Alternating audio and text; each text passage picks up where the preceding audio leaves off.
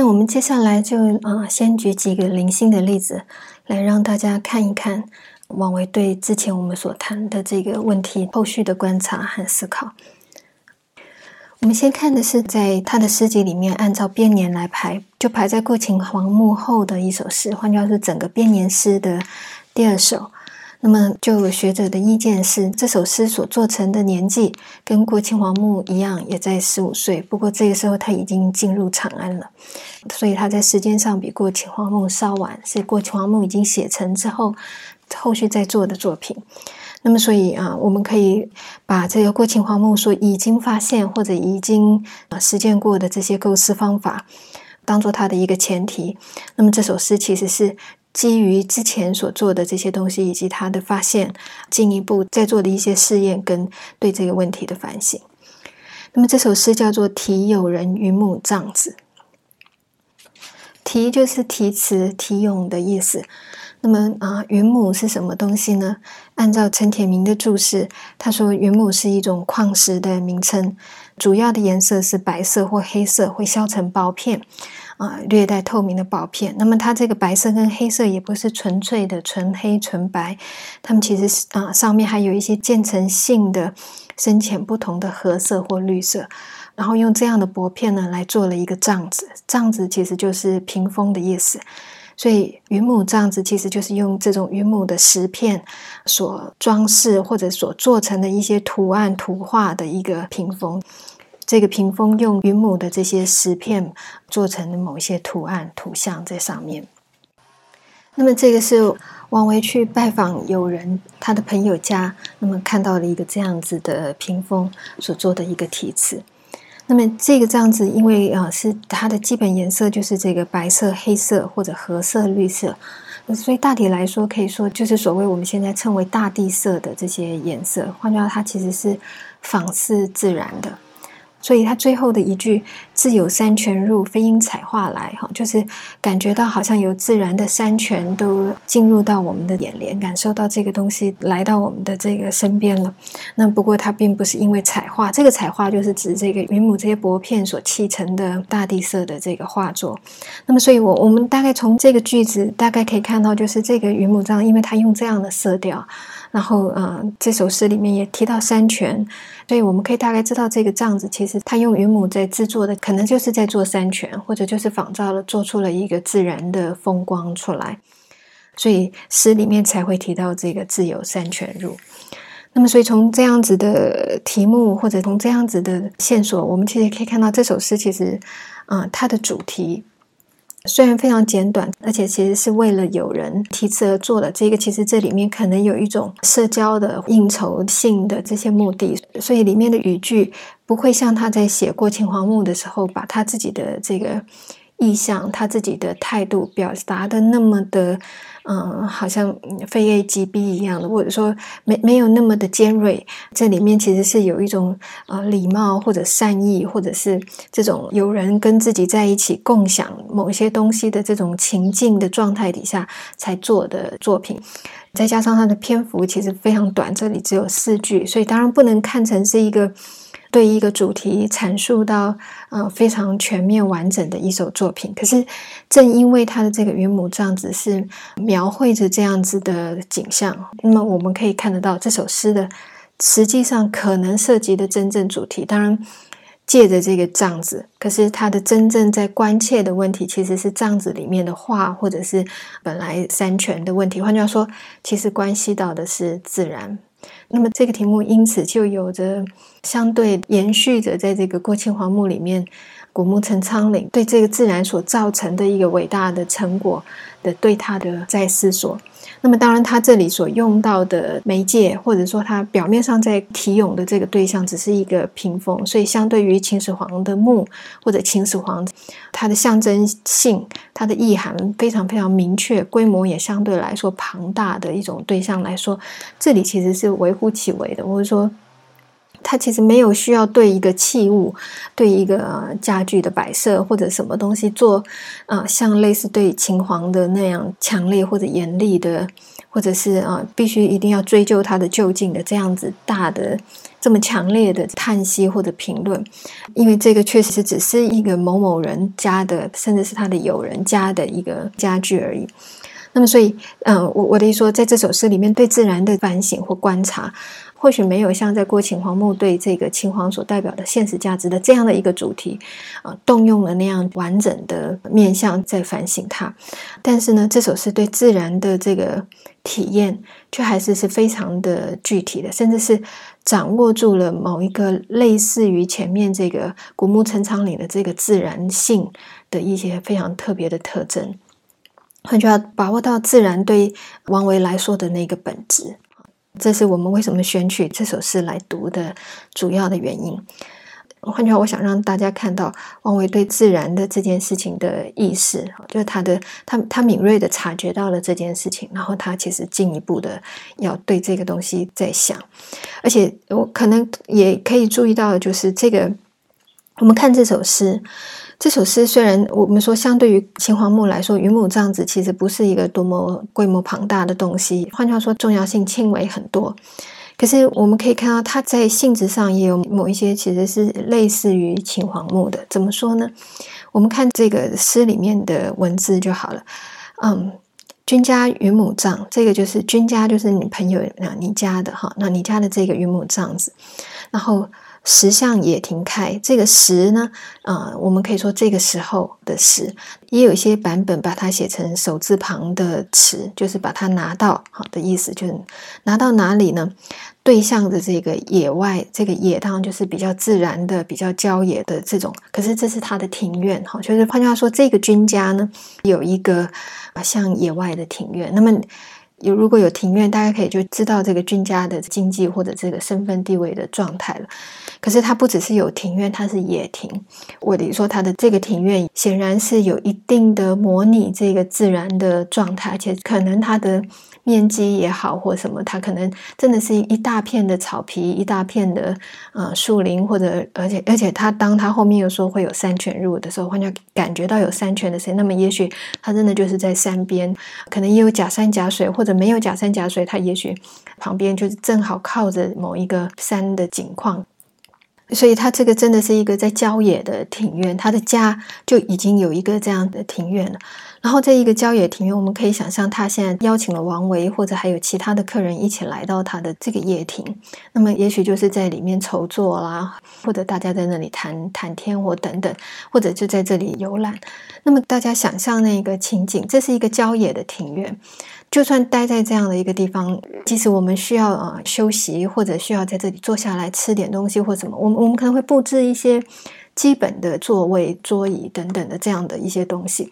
那么，可是你看，他把这个他的这个云母帐，他的一个漂亮的上面有图案的，用云石一片片削成薄片，这样去一片一片贴出来的这样子的一个屏风，都要特地的把它放到野庭来。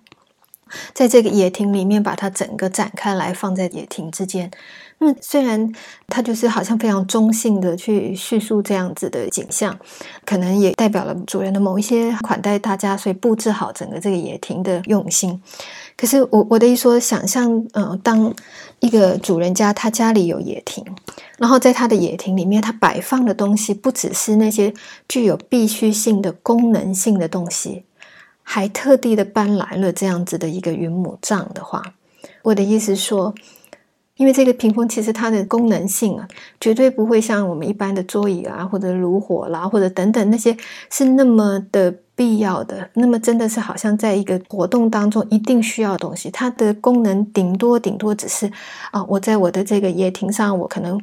呃，好像我们想象现在有些人在户外结婚的时候，他可能作为一个遮蔽或者划定的某一些区域跟界限的时候，他需要使用。可是这个如果一个野庭大到一种地步，你需要这样去隔这样的一个屏风，它不是真的是呃拉出一条线来切割庭院的趣味，它就是一片或几片东西的一个一个立架这样架在那里的时候。它绝对不是以一个功能性挂帅的考量，才来放在这个野亭之中的。那么，所以为什么需要在这样子的野亭里面把这个东西摆出来呢？很显然的是，既然这个已经是一个郊野的庭园，这里有自然的山色，你何必需要放一个工匠们所模拟出来、所作画做出来的一个云母这样子，同时也来放在这个自然里面呢？然后，如果它没有真正的迫切的必要性，你特别把它从家里的室内把它搬出来，搬到一个野庭这样子一个宽广的庭园里面来，这个是多么大费工程的事情。我说这个对一般的人来说，这个是多么的呃锦上添花，或者甚至可以说就是多余的费力的事情。那么，所以为什么要拿出来呢？可以可以想到，这个其实有一点像秦皇在盖自己的墓一样。我说明明有真正的大自然在这里，可是你要摆一个你所做的那个自然，就好像天是这样，地是这样，结果你你要在你的墓里头再做一遍啊！而且你要做到比啊你在外面看到的，只能在某一个时辰里面才能看到某些星星，你你要把它同时的都把它呃全全部的全全包括在你的自己的天之中。我我得说，这种意图或者这种心理的。某一种意念啊，某一种好像来让朋友们都看到我的这个东西，然后来跟这个自然一起并立的心理状态，这些都也是这个朋友在标举或者真的在凸显他自己的某一种拥有。换句话说，也带有某一种现实的价值里面所在意的、所崇尚的这种：我是不是富贵？我所拥有的东西是不是别人没有？或者我有的东西是不是非常的？呃，珍奇或或者等等的这一种隐藏在背后的这个意思，在整个这个作品里面，所以。我们可以看这首诗，看成几乎就像是过秦皇墓的缩小版。然后这个云母当当也没有任何危害，我就说它不会像秦皇的这个作为真的造成伤害，它就是隐隐的，或者只是一种表态，或者只是一种让你感觉到哦羡慕他啦，或者如果你不在意人的这些拥有多少或什么，你你可能只是心里觉得有有一种炫耀等等，顶多只是到这样的一个地步。所以他没有过秦皇墓那么强烈，但是整首诗其实他的真正涉及的问题，或者王维在看待这件事情时候，真正在想些什么，我我想他说明其实跟秦皇墓是有一定的关系的，或者是接续着过秦皇墓的反省而来的意味。那么在过秦皇墓的时候，他王维还没有真正来到长安。长安就代表现实世界里面最热闹、最多名利官场的这些东西都在这个地方。可是当时作为一个先前的准备，他经过秦皇墓的时候，他对这些类似的东西，他可以做一个预先的这种反省，跟自己对自己的志向的一个确认。可是像这首诗，他就真的已经来到长安城。如果他希望自己能够真的有所用。能够真正把自己才干或者自己的种种的生命的努力能够被用在世间上，那么他就真的开始必须跟这些人交往。那么，所以他的感触，他的那个直接的具体的感触，说不定比这个青黄木那样还远远的看着一个东西。所以我拿着各种各样在概念上面或在范畴上面的极大的面向来反省你，那么直接自己就已经进到他的内部来了。对他来说，同样他还是意识到这件事情，他还是在想这个。可是他的整个心思，也许就会没有之前的那么好像读书人还没有真正进到社会的时候纯粹到那个地步。到这首诗的时候，你可以看得到，他心里带着警惕，带着反省。可是他仍然说这个是有人，而且他的语句非常非常的平缓的时候，我我得说，这个就代表了他更具体进到这个场域当中。然后，因为对方其实真的是款待你来的，所以他说明是有带着某一种，就算你觉得他虚伪，或者你觉得他就是要炫富，或者他就是要呃笼络什么人啊，不知道他的目的是怎么样。可是我我弟说，可是他总是对你是以礼相待的。那么像在这种情况底下，他在反省这个现实的问题的时候，他当然他的说法语词就会更是一个。真正的在面对人的时候，真正在面对具体的事情的时候的那一种态度，而不是一个理念性的来说。总之，这些特色都是在这个题有人与母这样子里面，我们可以看得到的。好，那么前面两句他就交代这个人这样做，虽然只轻轻的点两句，可是君家与母帐，吃香也挺开，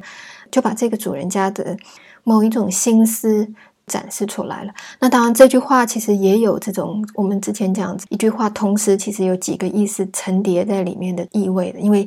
你可以把这句话看成是非常非常的中性的一种叙述，甚至如果我们没有后面两句，好像没有这个王维刻意要好像要提一点一个东西出来的这个。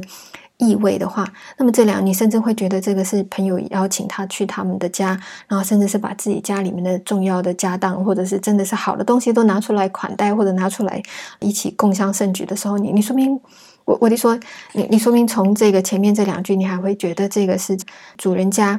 非常好客，非常。不吝啬、慷慨的一种表现，然后甚至因为云母帐本身是美丽的，这个是特别漂亮的屏风，那么或者是这个野亭啊，那你大概也可以感觉到有一种自然的风光，然后或者是这个开本身也非常正向的一种描述。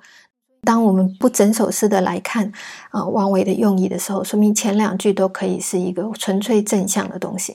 可是，当然，如果你看到后面两句的时候，嗯，你前面两句的背后，它也隐藏着在说这样的一个作为，其实并不是一个纯粹的一种基于情感的啊好客的这种这种热心所做出来的作为。他在他的热心的同时，他其实还有另外一面在凸显他自己的自我，或者凸显一种他自己能够拥有这个自然的郊野庭院，或者连自然都被他所拥有，而且他在拥有自然的情况底下，他还能够拿出一。一面屏风是，也许它的这个景色，因为浓缩在屏风的这个画面里面，那么所以说明他在这个屏风里面所描勒的那个山泉景象，会比当场你在一个野外的这种还有自然未经腐凿痕迹的这些山石啦或者溪流的景象来的更精致、更优美。我就说，他觉得他拥有野亭，而且他在野亭里面还要把。人能够做到的远比自然更精美的东西展示出来的时候，这个主人家其实他自己都说不清楚的这个心思，确实王维在这两句就已经非常清楚的点出来了。如果我们真的明白整首诗在讲什么时候，就应该感觉得到的。好，那么如何确定王维这首诗真的是在对这个君家现实性的反省呢？怎么从后面这两句确定这首诗其实是带有类似过秦皇墓的这种反省呢？其实很简单的原因是，他说在你布置好的这样的一个景象，我们真的感觉到有三泉就入，那么这个入当然就是进到这个夜厅来，或者甚至是进到这个云母帐的整个这个画面来。因为他用入，换句话说，他其实本来不在这个空间、这个平面之中，可是他介入到这里面，所以本来没有，可是他好像自这个字就是自动的、自然自行的、自然而然的，你感觉到山泉凛冽、清凉的、很清新的气味，或者是潺潺的泉水正在。流动的这些声音都在你的视觉或者你的听觉的所在的这个场合当中，你感觉到。所以本来来讲，这个看起来像是在歌颂你的野亭或者你的屏风，跟这个自然界也相映成章。可是问题就在他的这个最后的这一句话了：“非因彩画来。”他说：“可是其实他并不是因为彩画指的是云母帐上面所砌成的画面。”他说：“可是其实他并不是因为他而来的。”那么，所以光这样一句话，就把他对这个云母帐的某一种贬义或否定的感受悄悄的流露出来。可是，这整首诗其实也不会因为飞鹰彩画来得罪那个主人翁，原原因是因为自有三泉入太强了。嗯，所以这句话其实没有那么鲜明的批判的，或者是直接的。针砭的这样子的意味，可是我们光从这个最后这个飞鹰彩画来，如果整首诗其实就是在提有人云母帐子，换句话是一个看起来最重要的主题对象，而且前面的君家云母帐池向野亭开，在讲这个云母帐子，最后这个彩画也在讲云母帐，换句一首诗四句话有三句都在讲这个云母帐子的话，它就其实是一个最重要的诗咏对象，可是。可是他却说，最后能够造出来的这个山泉入的这个结果，终究不是因为他，因为这样，所以其实很清楚看得到，他对云母样子其实是有一些意见的。好，如果是这样的话，那么王维在这里面意会到什么叫真正的自然？他如何去把这个自然的更高性呈现出来呢？换句话这首是怎么想这个问题呢？就好像在过秦皇墓里面的这个古墓陈仓里，你自以为你可以做出什么什么什么东西来了，可是其实自然会含摄这一切，是自然会转化这一切，让整整个这个东西变成更具有岁月的生命力量的这个苍林。我我会说，自然到最后变最高。那么，所以在这首诗里面，它当然它最后它也应凸显出所有的这个自然比我们这些人在这里自以为所造出来的，或者自己所圈限的这样圈自己圈一块地，就是说这块自然的这个。也挺是我的的种种的这些作为，当然都要来得更高。那么，怎么看出来这个东西更高呢？答案或许就非常简单了。如果今天这个山泉会来到我们的身边，其实原因并不是真的因为这个彩画，换句话说，并不是因为屏风这个帐子的话，那么为什么会让我们感觉到好像真的如有山泉入呢？整首诗里面，其实啊，如果不是彩画。那么，唯一的交代了整件事情的一个关键的动作，就变成了是说明为什么会自有三泉入的一个最大的关键了。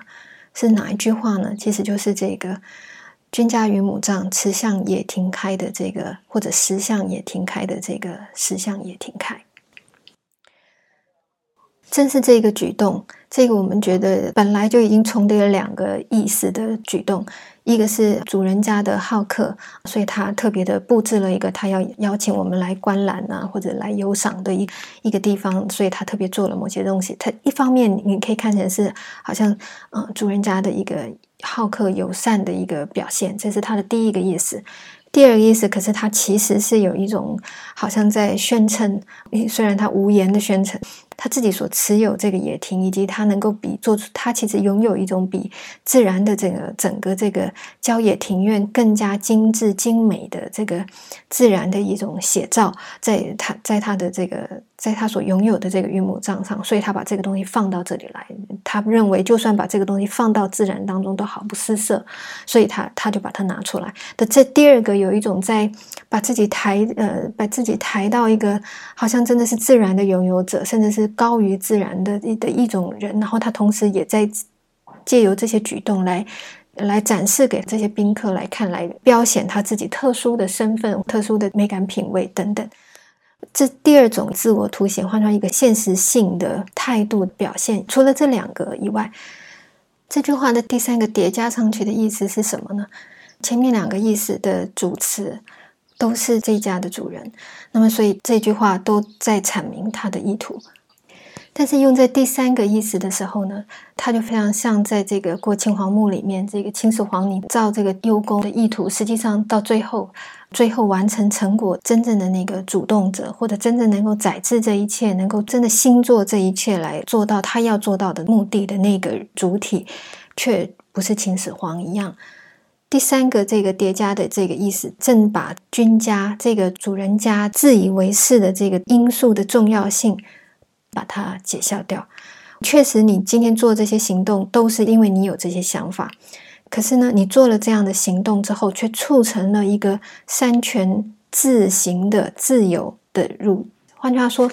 引动了一个三权入的效果。可是这个效果却不是你原先设定、原先自以为透过这个布置的这个行动能够做到的。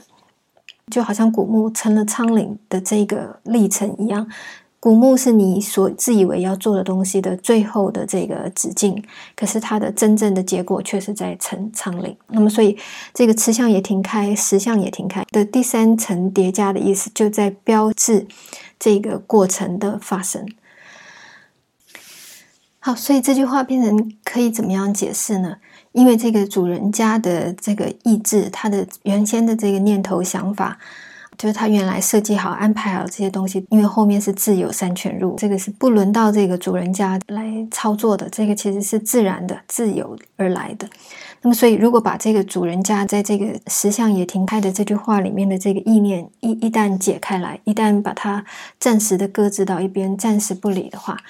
那么这句话就纯粹以一种无关任何的目的，而纯粹就只是就一个实际上现在眼前可以看到的现象。来理解它，我们就看到，在这个野亭里面，有一个这样子的云母帐打了开来，立了起来，它展开来了，放在这样的野亭中，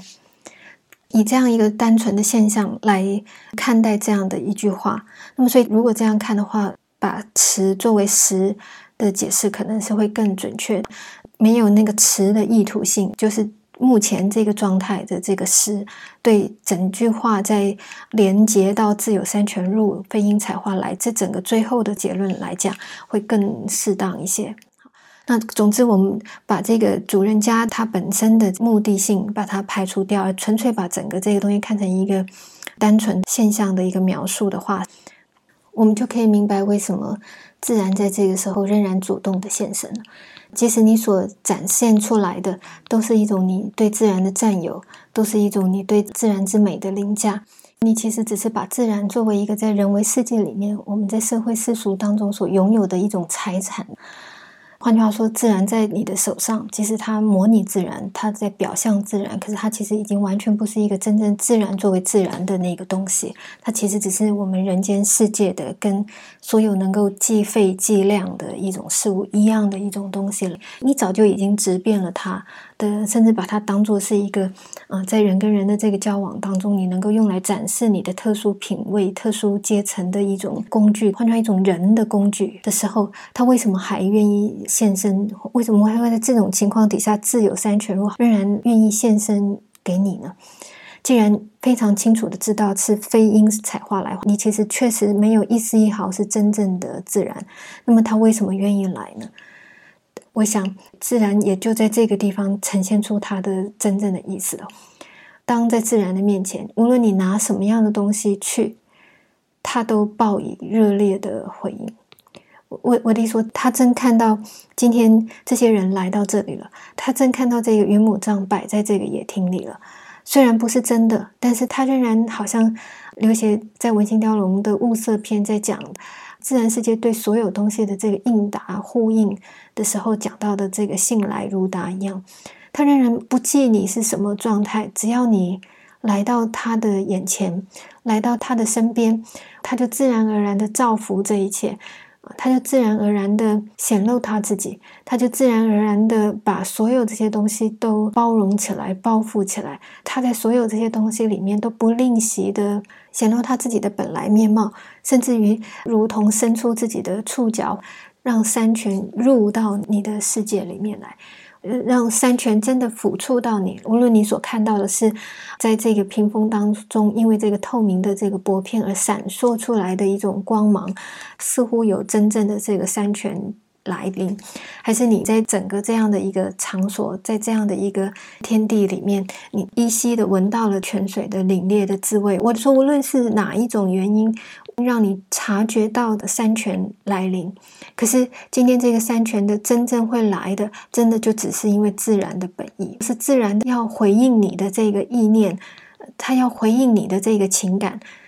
正是自然想要回应你的这种主动性，自然不计较你到底是什么东西摆到他面前的这一个不计较性，他的这种纯粹，他的主动全部都在他自身的这个自然而然与热切之中实现。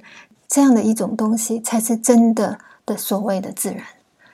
换换句话说，你如何的虚假，或者你们这当中有任何的造作，这对他来说就好像古木成苍岭一样，他真的不是一回事的。他都和善的，他都因为你来了而造访你。所以，在这个有人野庭当中的这个聚会，虽然有真有假，有假的自然，有人的某一些炫富或排场。有种种的应酬交往的这些喧嚣，可是我我得说，这整个这个场景就好像王维如此平淡的，甚至如此甜美跟跟喜悦的歌颂的这样的一个诗句里头，我们可以看到，这整个这个场景这个聚会仍然是愉快的，因为自然来了。我我得说，自然不计一切的，没有任何的得失判断的。没有任何一定要在真伪当中有所取舍的这个状态里面，它自有三全入的进入到你们之间，这让大家都共享到某些快乐。虽然很多人可能会误会，以为这个是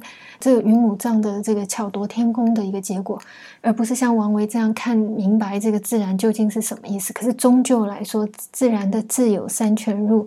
想必让在场的所有人都雀跃而快乐，甚至连这个友人、这个野亭的主人家，必然也在这里面，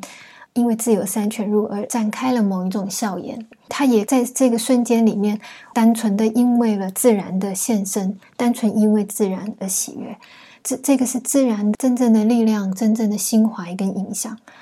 那么，所以我们从这首诗，我们可以看得到他某一些对自然的理解非常接近古墓陈昌岭。整首诗的前提，这个场景所涉及的这种现实的这个问题，也跟过秦皇墓非常非常像。可是，汪威在这个第二次的这个尝试里面，他显然又往前走了一步。我我得说，他的这个自然。更加的和悦，更加的包容，更加的跳脱了各种各样的狭隘或局限性，会出现一种真的具体、切身可以体会的一种更高的美丽。我们就以这首诗来说明这个王维在早期所领会到的自然的意义，以及他在这首诗同样致力尝试让每一句诗句叠加不同层次意思的诗作。